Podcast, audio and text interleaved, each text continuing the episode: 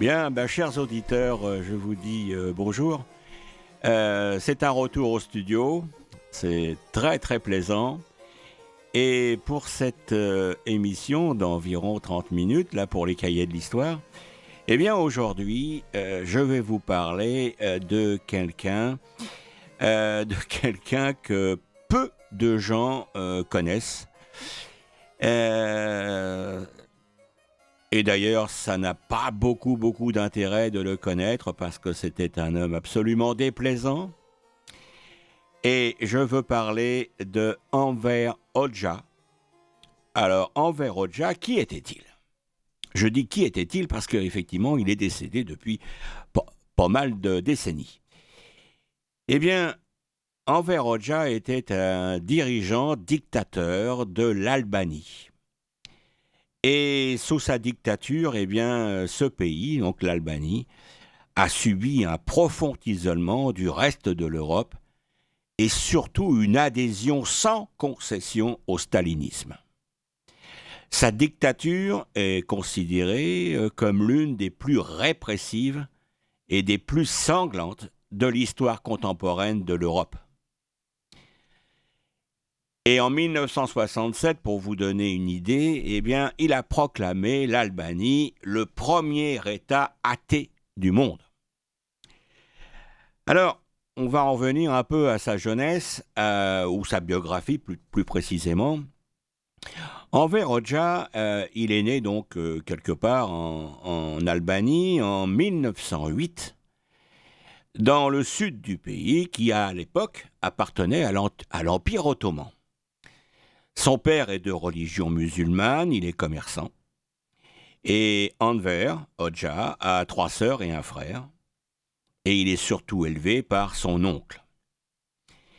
Et chose surprenante, il étudie en 1923 jusqu'à 1927 au lycée français, puis à celui de Corsé, il y avait plusieurs lycées français à cette époque, et il étudie jusqu'en 1930. En 1930, donc, il, est, obtint une bourse d'État eh bien, pour étudier les sciences à l'université de Montpellier en France.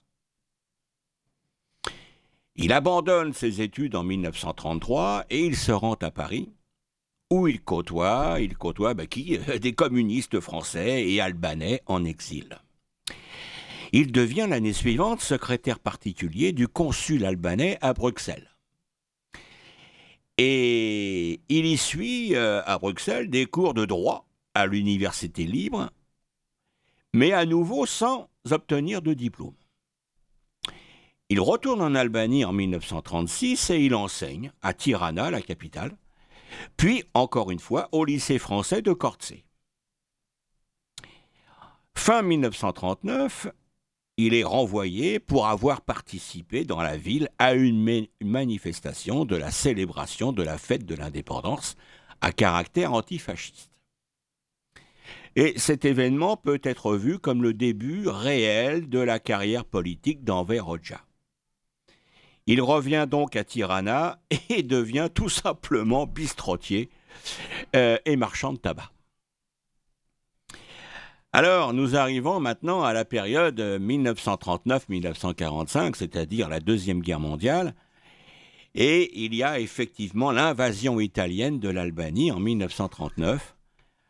Et Enver Hoxha cherche à organiser la résistance et il reçoit l'aide d'émissaires du Parti communiste yougoslave envoyé par le Comintern. Alors, le Comintern, je voulais préciser que c'est un organisme sous influence soviétique qui a pour mission euh, de, de donner des directives, des ordres même à tous les partis communistes de la Terre. Alors le Parti communiste albanais est fondé le 8 novembre 1941, mais il faut toutefois modérer l'importance du PC d'alors. Si des sections locales existent depuis 1929, leur influence politique est à cette époque très faible et des dissensions, des scissions même internes n'arrangent pas la situation. Alors ce n'est qu'en novembre 1941, soit quelques mois après le retournement de l'Allemagne nazie, contre Staline, qu'Enver est élu secrétaire général d'un nouveau parti communiste dont l'unification des anciennes sections est ordonnée par le Comintern. Donc maintenant, fini de rigoler. L'Union soviétique dit à l'Albanie, vous allez faire comme ci et comme ça. Alors le choix d'Oxa semble tenir à son instruction et à son passage de quelques années en France. Bien que peu profitable sur le strict plan des études, eh bien ce nouveau PC, Parti communiste, fort d'à peine quelques centaines de membres, établi sur un modèle titiste, c'est-à-dire de Tito, le dirigeant yougoslave, était sous l'emprise idéologique du PC yougoslave voisin. Alors, bien que souhaitant une union nationale devant déboucher sur une grande Albanie, eh bien, Enver Hoxha, critiqué par le, le Parti communiste yougoslave, rompt en 1943 l'accord entre résistants nationalistes, royalistes et communistes. Alors les groupes de partisans communistes albanais et yougoslaves sont encadrés et formés par des instructeurs militaires britanniques appartenant au Special Operations Executive.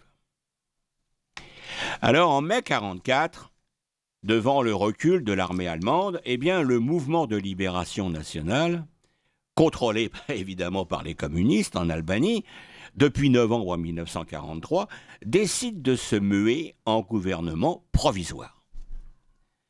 Et Oxa est élu dirigeant du comité exécutif de ce gouvernement. Alors Enver Hoxha commence alors à adopter des mesures qui visent à consolider le pouvoir. D'abord, les groupes de résistance n'appartenant pas au MLN sont déclarés illégaux. Alors MLN, c'est le mouvement de libération nationale. Les partisans albanais combattaient jusqu'alors avec l'aide de partisans communistes grecs, mais également des républicains du Bali Kombetar, c'est un parti politique, et également des monarchistes fidèles au roi Zog Ier. Parce qu'il faut vous dire que avant l'invasion italienne, eh bien, l'Albanie était un, royaume, et le roi Zog, Z-O-G, Ier, eh bien, s'est enfui du pays lorsque les Italiens ont envahi son pays. Alors, euh, en août 1945 est adoptée une réforme agraire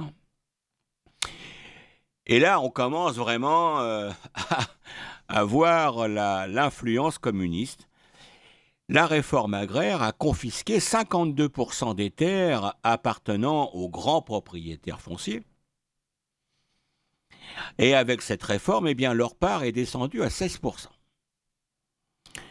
Et euh, ces 52% de terres eh sont donnés sans compensation aux paysans.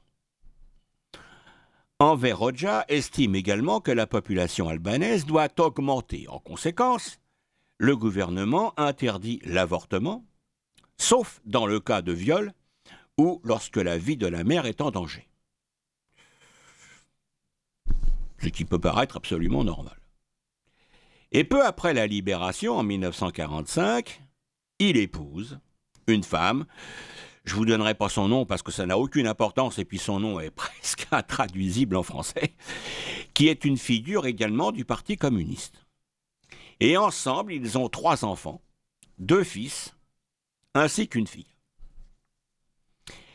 Alors nous voici à la fin de l'année 1945 et c'est un début de règne. Parce que ce 22 octobre 1945 est fondé le gouvernement démocratique d'Albanie, dont Enver Hoxha est nommé à la fois président et ministre de la Défense. En quatre ans, il parvient ainsi à passer le chef, à passer de chef d'un petit parti de 200 membres à celui de dirigeant d'un pays à peine libéré, en pleine guerre civile, mais à la tête de dizaines de milliers de partisans. Si l'année 1945 est plus difficile pour Okja, qui doit faire face à la montée en puissance des courants pro-yougoslaves au sein du Parti communiste, eh bien le Front démocratique, dont l'influence a décru et dans lequel le Parti communiste est dominant, remporte les premières élections d'après-guerre avec 93% des voix le 2 décembre 1945. Eh oui, et la République populaire d'Albanie est proclamée le 11 janvier 1946 et est aussitôt reconnue par la France du général de Gaulle, qui est d'ailleurs l'un des seuls États occidentaux avec l'Italie, l'Autriche et la Suisse à entretenir des relations diplomatiques avec l'Albanie communiste. Pourtant, la fusion avec la Yougoslavie est alors pressentie comme imminente. Staline refuse de recevoir Enver Hoxha, malgré la demande de soutien de celui-ci, et se déclare en privé favorable à l'incorporation de l'Albanie dans la fédération yougoslave. Et la situation ne se retourne qu'en 1948, à la suite de la rupture soviéto-yougoslave. Le clan pro-yougoslave se retrouvant soudainement isolé eh bien, il est dénoncé dans son pays par celui de Enver Hoxha et ses principaux meneurs sont liquidés. Bah oui, bah oui.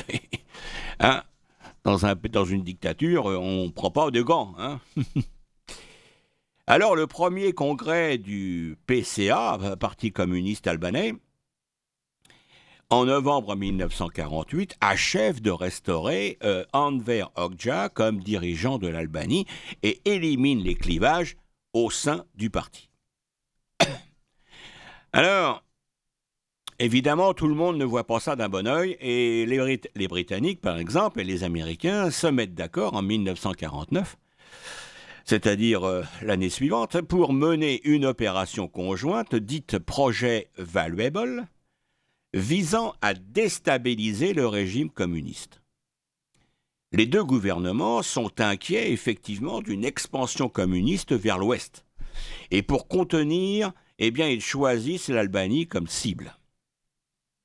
Ils reçoivent le soutien tacite de Tito, le dirigeant yougoslave, qui permet même aux commandos de réfugiés albanais de s'infiltrer en Albanie depuis le territoire yougoslave. En effet, les relations entre les frères ennemis sont au plus bas et Tito est redevable aux Britanniques de sa prise de pouvoir grâce à la mission du service euh, secret de Fitzroy McLean. Alors nous en arrivons aux années 1950 et nous en arrivons bien entendu au règne personnel d'Enver Hoxha. Alors, cet homme, très surprenant, excusez-moi, il est un admirateur inconditionnel de Staline. Okja utilise les mêmes méthodes pour se maintenir au pouvoir. Euh, l'équivalent en Albanie du KGB s'appelle Sigurimi. Et il constitue un réseau d'espionnage interne au pays très efficace et très redoutable. Un dixième de la population est considéré comme suspect. Et ce dixième de la population est interné dans des camps. 170 cadres du Parti communiste sont liquidés et un Albanais sur trois a un jour ou l'autre affaire à la police politique. En 1951, eh bien, les dirigeants du parti font arrêter 22 personnes accusées d'attentats sur l'ambassade soviétique de Tirana, qui seront exécutées sans aucun procès. L'accusation, en plus, se révélera en réalité complètement infondée et les victimes seront déclarées innocentes bien plus tard en 1991. Et il faut signaler, comme quoi cet homme-là n'est pas un homme, euh, j'allais dire vulgairement, c'est une ordure. Euh, parce que parmi elles, parmi ces, ces 22 personnes euh, liquidées, eh bien, se trouve une biologiste qui s'appelait Sabia Kasimati et qui était une ancienne camarade de classe de Enver Hoxha. Pouvez-vous imaginer ça? En 1967, Enver Hoxha proclame l'Albanie premier État athée du monde et ordonne la fermeture immédiate de 2000 mosquées et églises. Parce qu'effectivement, l'Albanie est constitué en partie de musulmans et de catholiques.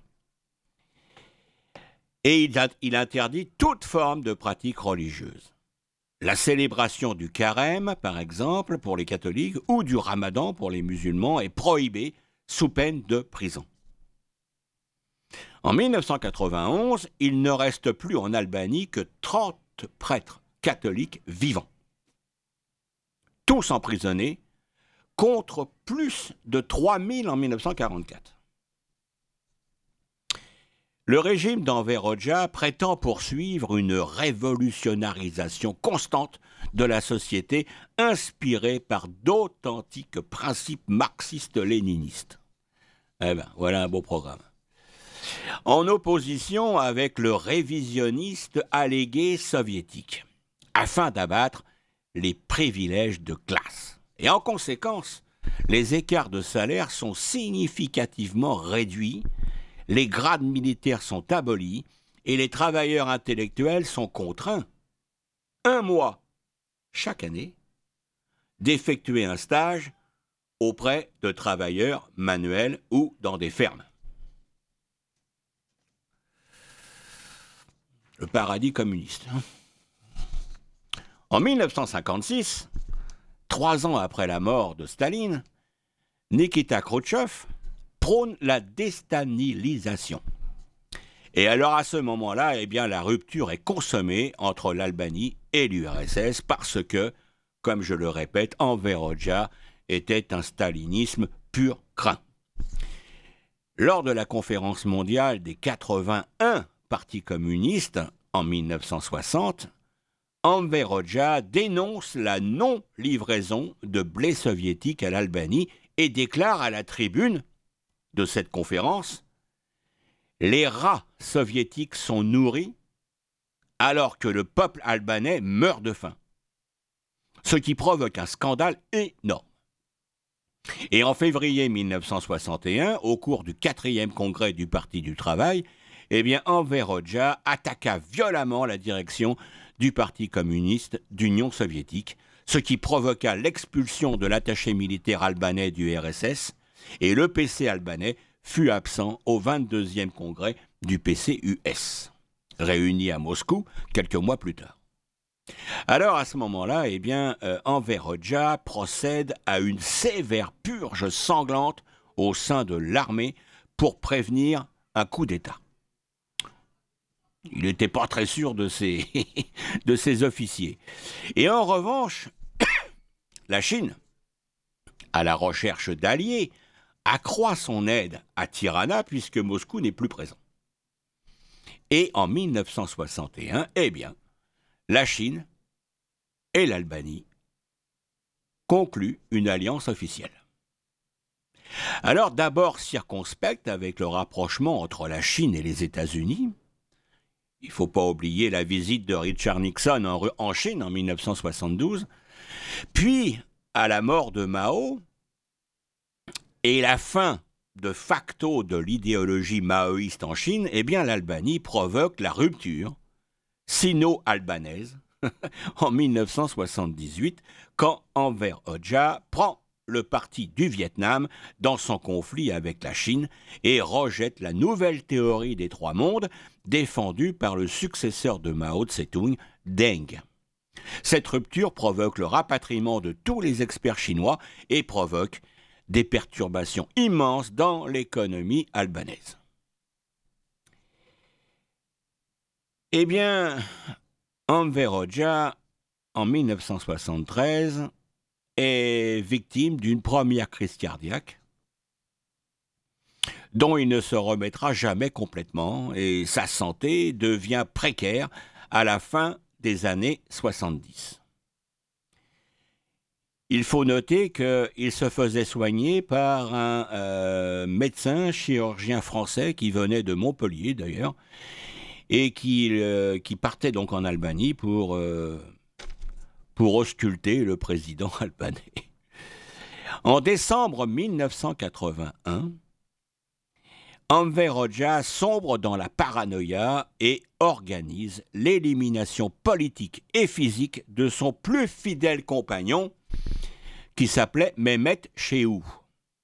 et qui était Premier ministre depuis 1954. Vous imaginez Et pourquoi? Bah, Tout simplement parce qu'il était opposé à la rupture avec la Chine. Ce qui mettait le pays dans un isolement total, parce que n'oubliez pas que l'Albanie, à cette période, n'avait aucune relation économique avec le monde. Alors il transmet la plupart de ses fonctions à un autre Premier ministre qui s'appelait Ramiz Alia. Et dans ces derniers mois, il ne se déplace plus qu'en chaise roulante, et en plus de ses problèmes cardiaques, il souffre de diabète. Euh, et en le 9 avril 1985, eh bien, il est frappé d'une fibrillation ventriculaire c'est-à-dire euh, un problème cardiaque au niveau des ventricules du cœur, et il meurt dans la matinée du 11 avril à l'âge de 76 ans. Malgré tout, 76 ans pour un dictateur comme lui. Alors, il a écrit quelques œuvres, j'en parle comme ça. J'espère que vous ne les lirez pas, ça n'a aucun intérêt. Mais il était un doctrinaire très prolifique du stalinisme et plusieurs groupuscules occidentaux se sont réclamés de ses écrits. Alors ces œuvres choisies en langue française ont été publiées en six volumes euh, entre 1978 et 1986. On peut aussi lire ses mémoires, à condenser de sa pensée politique, euh, et toutes les œuvres citées sont disponibles en ligne gratuitement. Alors je vous laisse trouver euh, les sites parce que je vous répète, ça n'a strictement aucun intérêt. Et c'est une très bonne chose que cet homme-là, qui a persécuté son peuple pendant, on va dire, 40 ans, persécuté, qui a tué ses propres conseillers, même sa copine de classe, quand ils étaient à l'école, ou je ne sais pas si vous imaginez, eh bien cet homme-là n'a n'a pas besoin de. comment dire Qu'on lui lance des roses et des fleurs et des hommages. Eh bien voilà, eh bien j'espère que vous aurez été intéressé par euh, cette euh, évocation de ce dictateur albanais. Euh, si vous voulez en savoir plus, eh bien vous regardez Internet, où là vous aurez beaucoup plus d'informations sur sa période de présidence. Voilà, eh bien chers auditeurs, moi je vous laisse. J'ai été très content de revenir dans les studios, c'est le premier jour, et je vous dis donc à la semaine prochaine pour un nouveau cahier de l'histoire. Merci, au revoir.